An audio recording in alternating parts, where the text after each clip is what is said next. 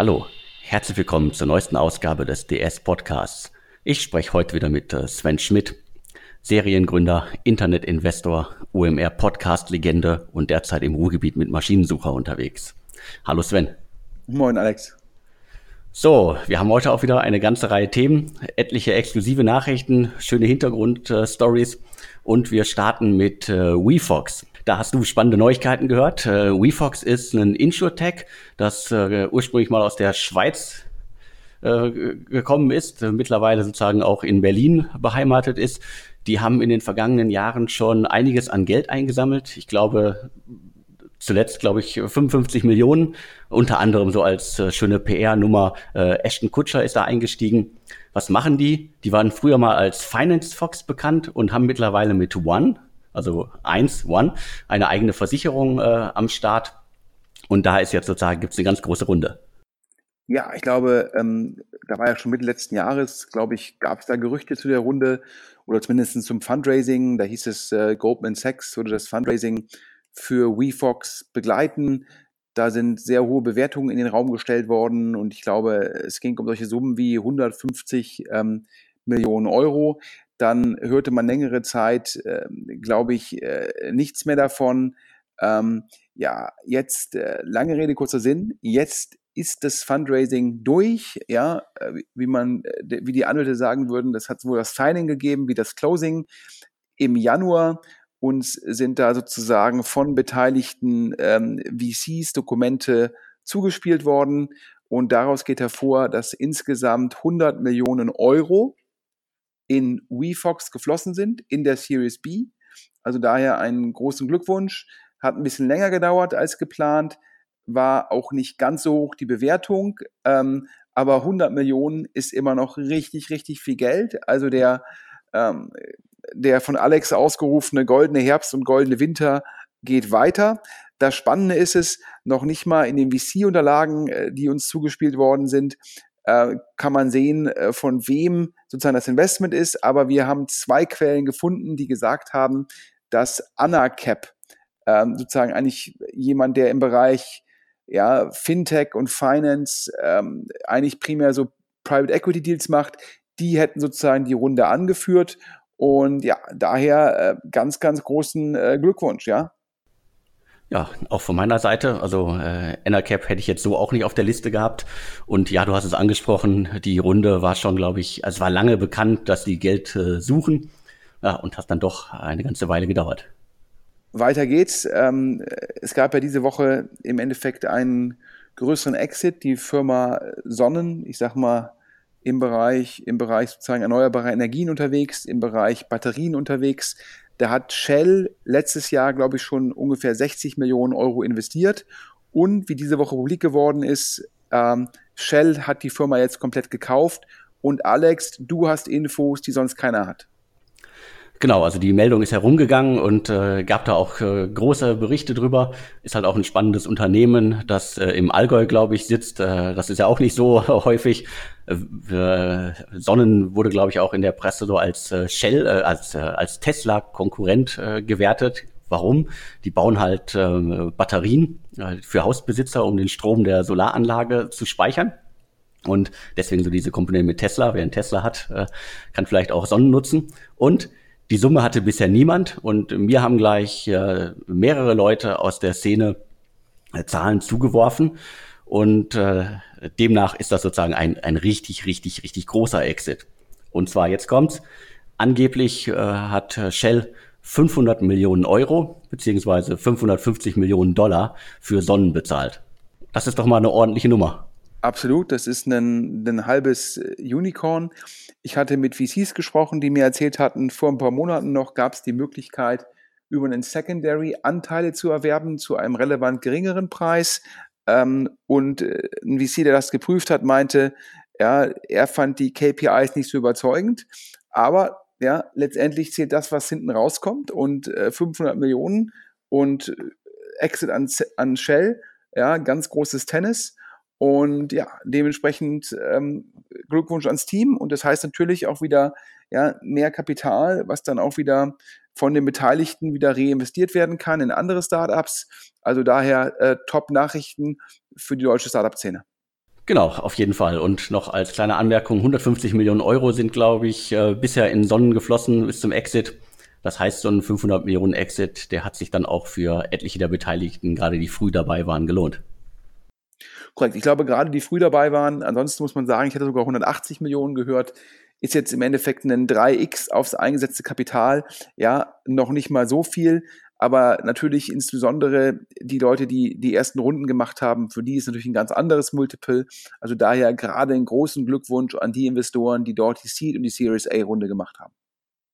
So, gehen wir weiter zum nächsten Thema. Ähm, es gab äh, diese Woche, wir haben auch darüber berichtet, äh, mit Bezug auf äh, den Branchendienst äh, Merger Market, den Hinweis, dass äh, der absolute äh, Überflieger Just, dass der auch zum Verkauf steht, beziehungsweise entweder zum Verkauf steht, also ein Exit angestrebt wird oder wirklich sehr, sehr viel Geld einnehmen will. Und wir haben da auch nochmal Infos zu gehört.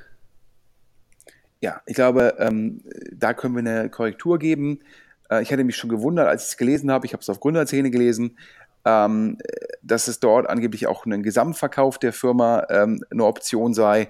Ich habe jetzt mit Leuten gesprochen, die im Cap-Table drin sind und die haben gesagt, das ist auf keinen Fall der Plan. Ähm, es ist geplant, eine größere Runde zu raisen, also eine größere Finanzierungsrunde. Ähm, da können wir sicherlich davon ausgehen, dass die mindestens 50 Millionen, wenn nicht gar über 100 Millionen groß sein wird.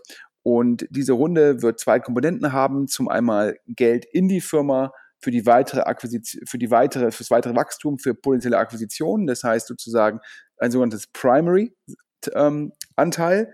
Und dann gibt es aber auch einen Secondary Anteil, denn es heißt, dass manche Leute im Cap Table ähm, ihre Anteile sozusagen äh, potenziell äh, verkleinern wollen. Auch das ist nicht ungewöhnlich. Gibt es vielleicht Frühphaseninvestoren, die sagen, wir wollen schon ein bisschen was vom Tisch nehmen, wir wollen schon ein bisschen Liquidität gegenüber unseren Investoren zeigen. Ähm, also nichts Ungewöhnliches.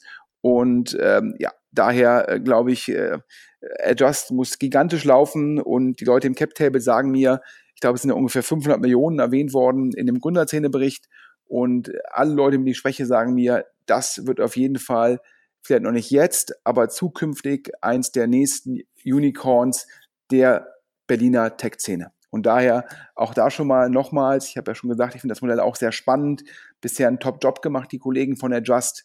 Und jetzt sicherlich äh, auch sinnvoll, nochmal eine größere Runde zu machen. Die Möglichkeiten, die gibt es jetzt für gute Firmen wie Adjust und daher sicherlich strategisch ähm, sinnvoll und dementsprechend äh, toi toi toi. Und wir sind gespannt, wer es dann letztendlich werden würde, die Runde anführt.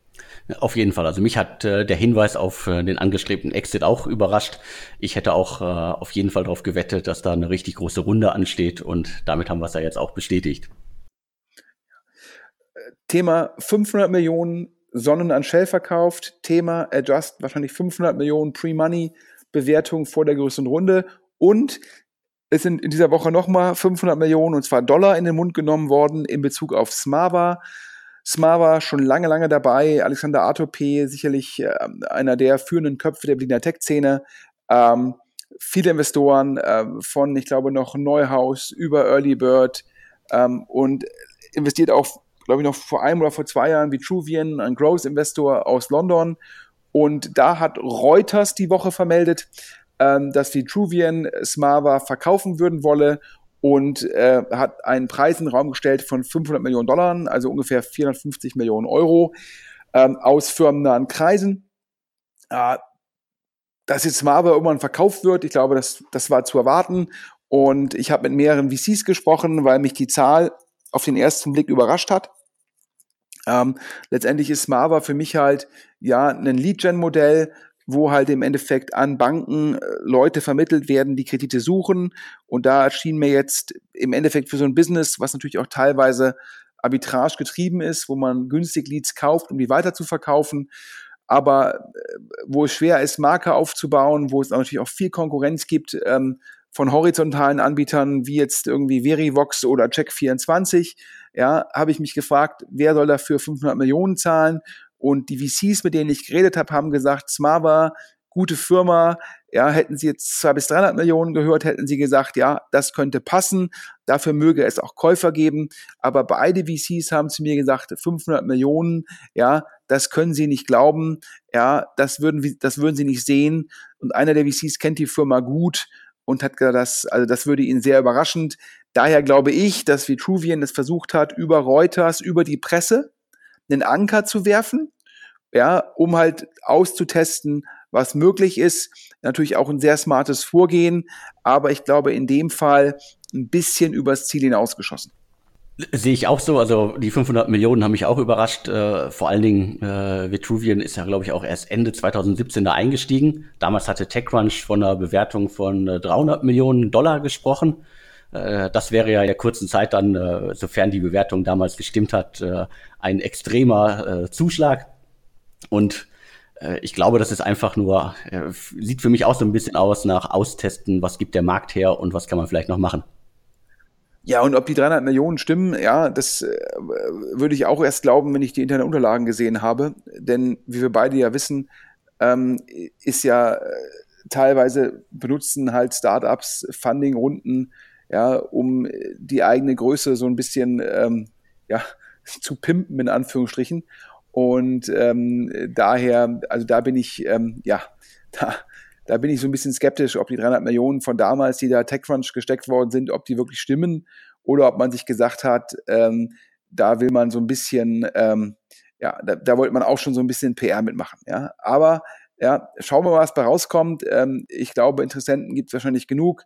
Und wenn es dann verkauft wird, dann werden wir sicherlich auch den Preis herausfinden und ähm, gucken, was dann wirklich der Wahrheit entspricht. Genau, beim Thema Pimpen und äh, Smava, also es, es kursiert bei Smava ja auch die Zahl, dass da 135 Millionen Dollar geflossen sind. Das ist auch so eine typische PR-Zahl, wie es scheint, weil da sind auch alle Secondaries mit drin. Das heißt, der tatsächliche Wert, der wirklich in die Firma äh, geflossen ist, ist deutlich niedriger.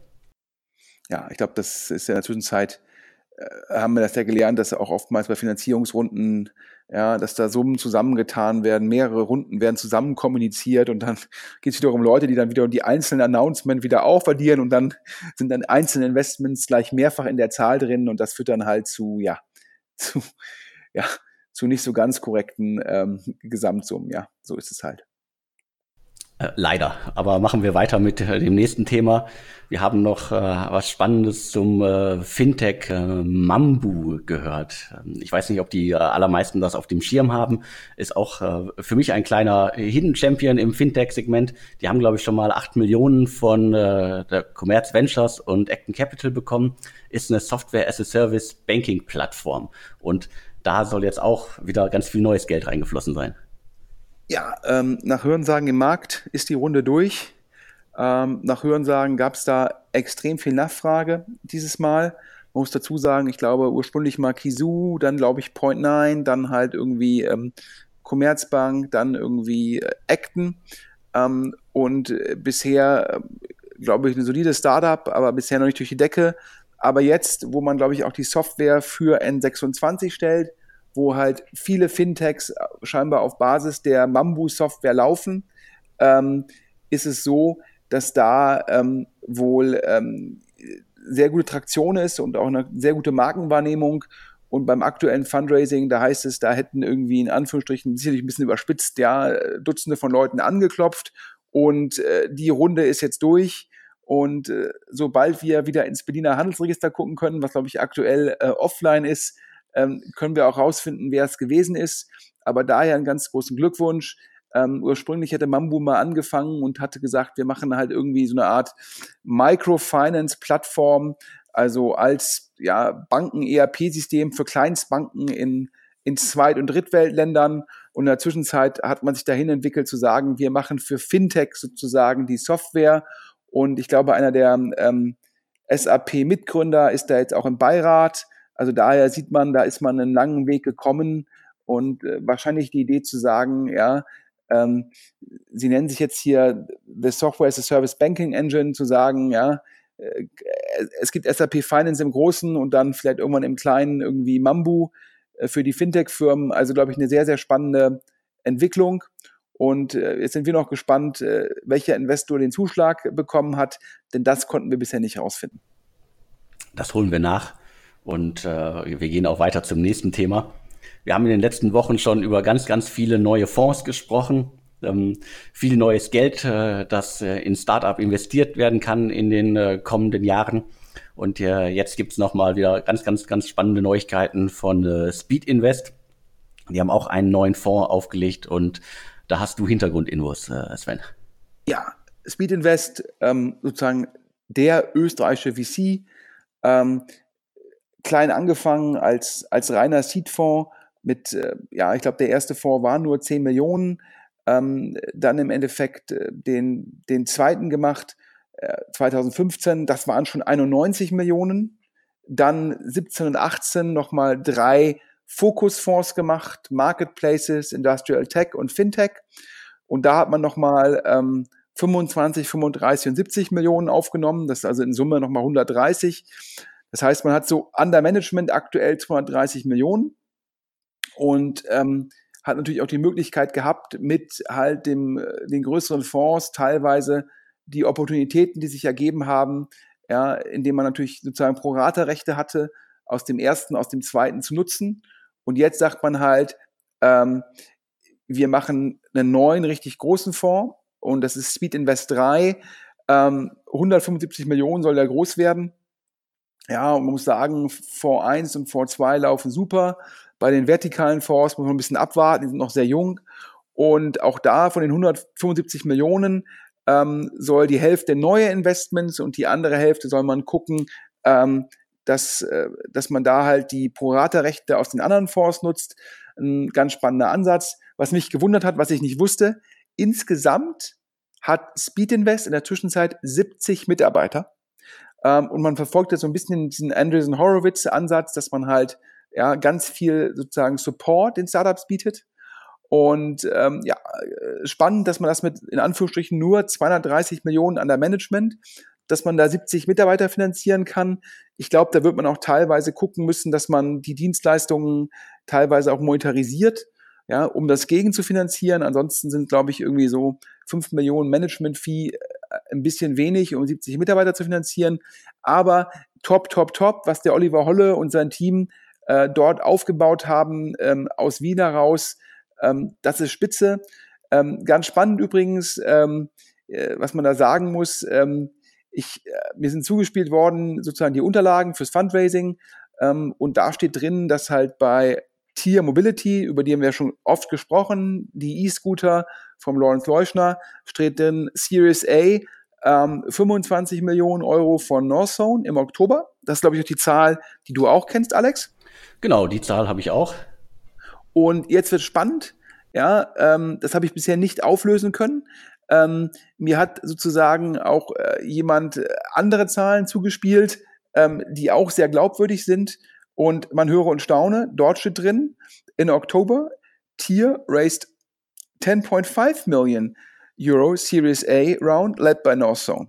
Also sprich, ein anderer, der auch im Cap Table ist, gibt an 10,5 Millionen, während parallel Speed Invest sagt 25 ähm, ich kann mir das nur so erklären, ähm, dass die 25, ja, wenn überhaupt an Meilensteine geknüpft sind.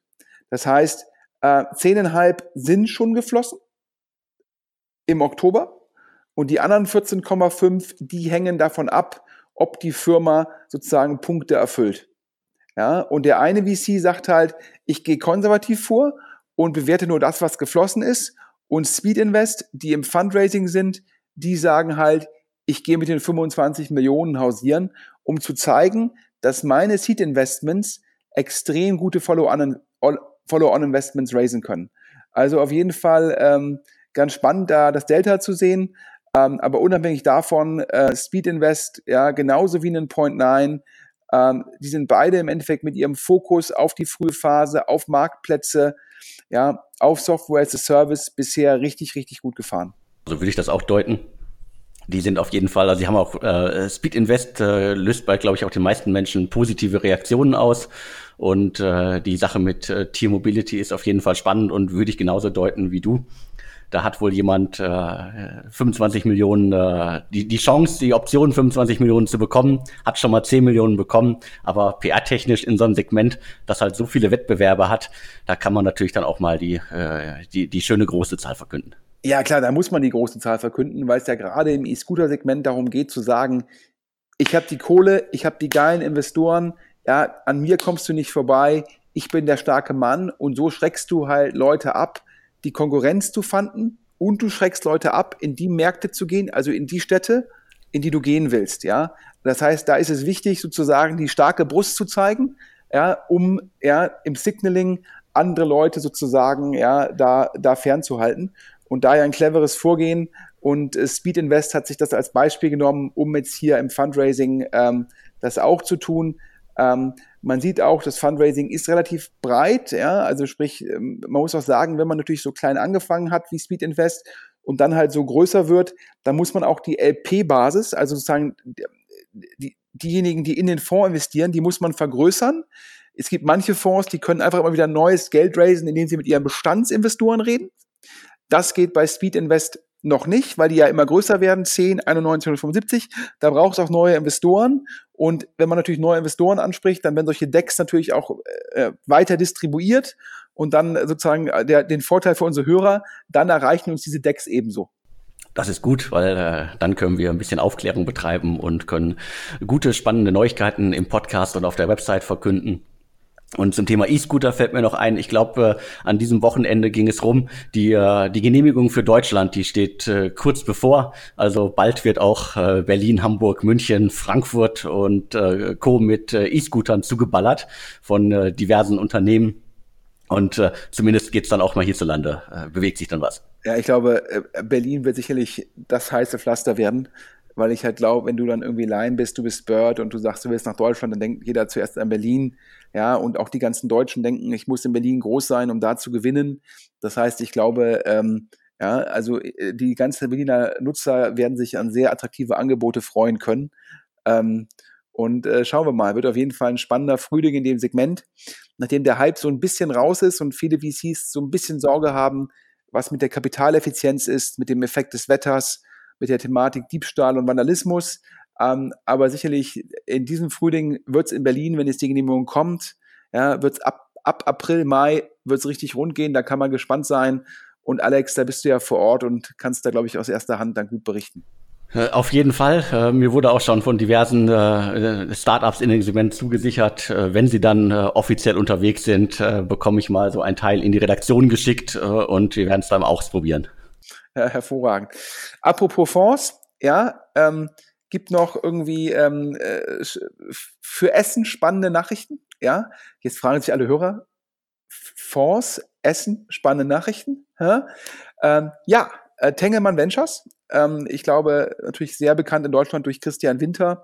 Sicherlich einen der Top äh, mit einem unglaublich guten Näschen, ja, äh, Zalando, Delivery Hero, da hat der Mann irgendwie ähm, sehr, sehr gut an diesen, an den Milliarden-Exits partizipiert. Ähm, und natürlich jetzt äh, mit Jan Sessenhausen auch noch einen Mann dabei, der sich richtig gut im Deep Tech-Segment auskennt. Ähm, jetzt ja auch bei Data Artisans, äh, bei dem Exit äh, an Alibaba, ja, schon dabei war. Ähm, und wir hatten ja auch schon drüber gesprochen, als Venture-Partner der Wegen Engelbracht dabei. Ähm, und jetzt die große Nachricht, Tengelmann Ventures, ähm, bisher am Tengelmann-Standort in Mülheim und in Berlin, die ziehen von Mülheim nach Essen.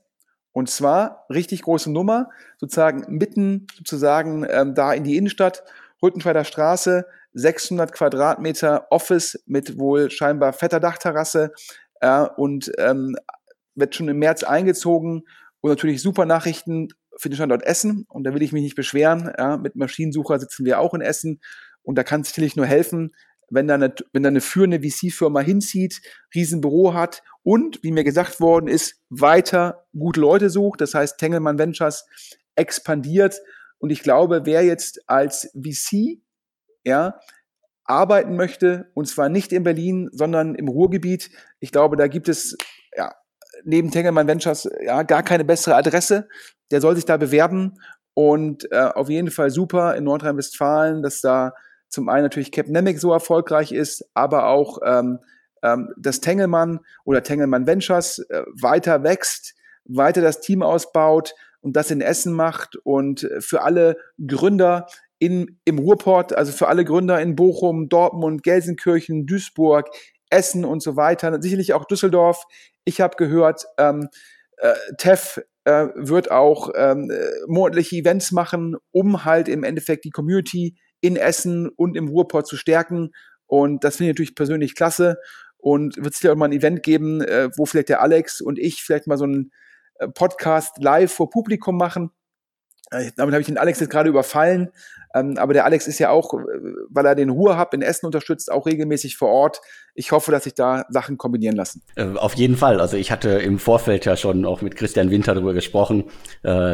Da sind, wie du gerade gesagt hast, Abendevents geplant. Ich bin sowieso einmal im Monat in Essen, weil ich den Ruhrhub unterstütze, da einmal im Monat ähm, ein Startup-Frühstück mache. Und äh, ich muss jetzt, glaube ich, noch mal für alle Leute, die nicht aus dem Ruhrgebiet sind und die äh, sich sozusagen selten mit dem Ruhrgebiet beschäftigen, muss ich die Nachricht noch einmal so richtig schön einordnen. Also, dass das Tengelmann Ventures von Mülheim nach Essen zieht, wird für die Region, für die Städte, vor allen Dingen für Mülheim und auch für die anderen drumherum irgendwie quasi eine, eine Bombennachricht sein.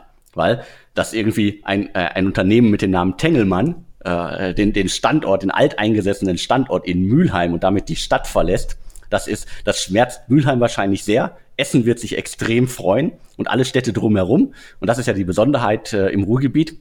Von außen wird das Ruhrgebiet immer als große Einheit äh, äh, sozusagen äh, wahrgenommen und auch äh, sozusagen äh, äh besucht. Ich fahre ins Ruhrgebiet, äh, sagen die meisten Leute. Die Städte untereinander, die fetzen sich aber sozusagen um jeden Quadratmeter äh, Einzelhandelsfläche, um jede äh, U-Bahn-Linie, um jede S-Bahn-Linie. Es gab sozusagen in zwischen Essen und Gelsenkirchen, wenn ich das richtig im Kopf habe, mehrere Jahre lang eine U-Bahn-Linie die nicht weitergebaut worden ist, weil die andere Stadt gesagt hat, so, nee, nee, wollen wir gar nicht, dann fahren die Leute alle nach Essen und kaufen da ein.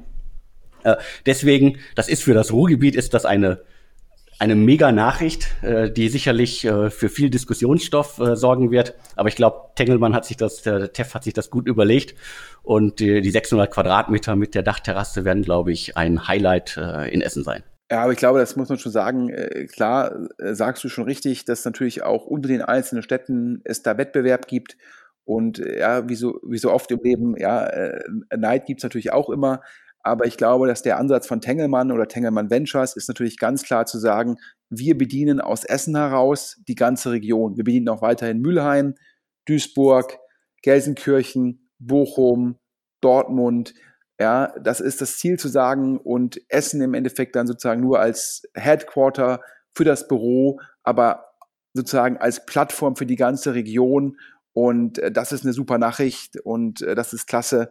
Und dementsprechend, ich glaube, die Mülheim-Thematik ist jetzt relativ unabhängig von Mülheim, sondern da ist, glaube ich, äh, auf Tengelmann-Ebene die Entscheidung gefällt worden, zu sagen, ja, wir sozusagen gucken, dass wir die Zentrale ein bisschen verkleinern und auch, um sozusagen einen neuen Start zu haben, sagen wir, wir, fangen, wir, wir verlagern auch unsere, unsere Standorte. Das ist, glaube ich, der Hintergrund. Und die große Fläche in Mülheim von Tengelmann wird, glaube ich, neu entwickelt. Also dementsprechend, glaube ich, ist das jetzt Mülheim unabhängig, die Entscheidung, aber ist für Essen natürlich eine super Entscheidung. Und dementsprechend alle Hörer, ja, ich glaube, ich äh, kann ja auch im Namen von TEF reden. Ich glaube, zu den Events ist dann jeder eingeladen. Und ähm, ich hoffe, dass da in Essen ja äh, noch mehr eine Community entsteht. Und ähm, Alex und ich sind da gerne dabei unterstützen das. Auf jeden Fall. Und ich mache jetzt noch mal eine kurze Werbeunterbrechung. Thema Ruhrgebiet, äh, Startup-Event. Sozusagen alle Hörer sollten sich den 29. 30. Oktober schon mal in den Kalender tragen. Dann findet wieder der Ruhr-Summit in Bochum in der Jahrhunderthalle statt. Das ist wirklich ein äh, Mega-Event äh, für das Ruhrgebiet, für NRW, die größte Startup-Konferenz auch in NRW. Viereinhalbtausend Leute waren im vergangenen Jahr da, ist also sozusagen auch national gesehen ein richtig äh, starkes Brett und ich habe äh, in den vergangenen Wochen und Monaten schon bei diversen VCs im Lande getrommelt, dass sie auch endlich das Ruhrgebiet auf dem Schirm haben. Äh, TEF gibt da ordentlich Gas und überlasst nicht TEF alle Deals.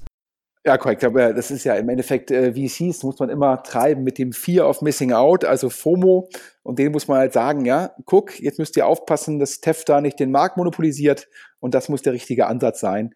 Ähm, aber auch ich kann das nur empfehlen, der, der Oliver, der das macht, das Event, der gibt da echt mega Gas. Und ähm, dementsprechend glaube ich, ähm, äh, Ende Oktober und auch da können wir mal gucken, ob wir da einen Live-Podcast hinbekommen, ähm, ähm, Alex, du und ich, um das Ganze so ein bisschen zu unterstützen.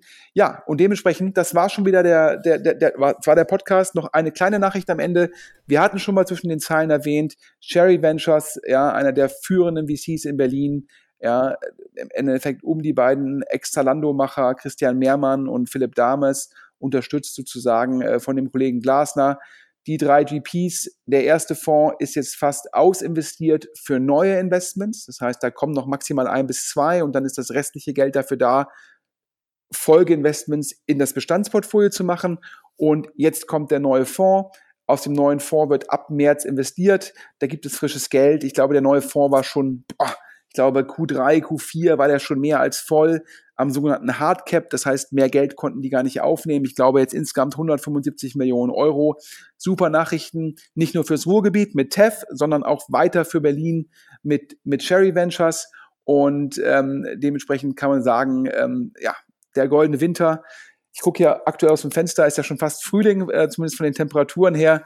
Wir hoffen, dass aus dem goldenen Winter jetzt auch ein goldener Frühling wird. Mehr Geld für VCs, ja, mehr Geld für deutsche Tech-Firmen, ja, mehr Exits. Das hört sich alles ganz, ganz hervorragend an.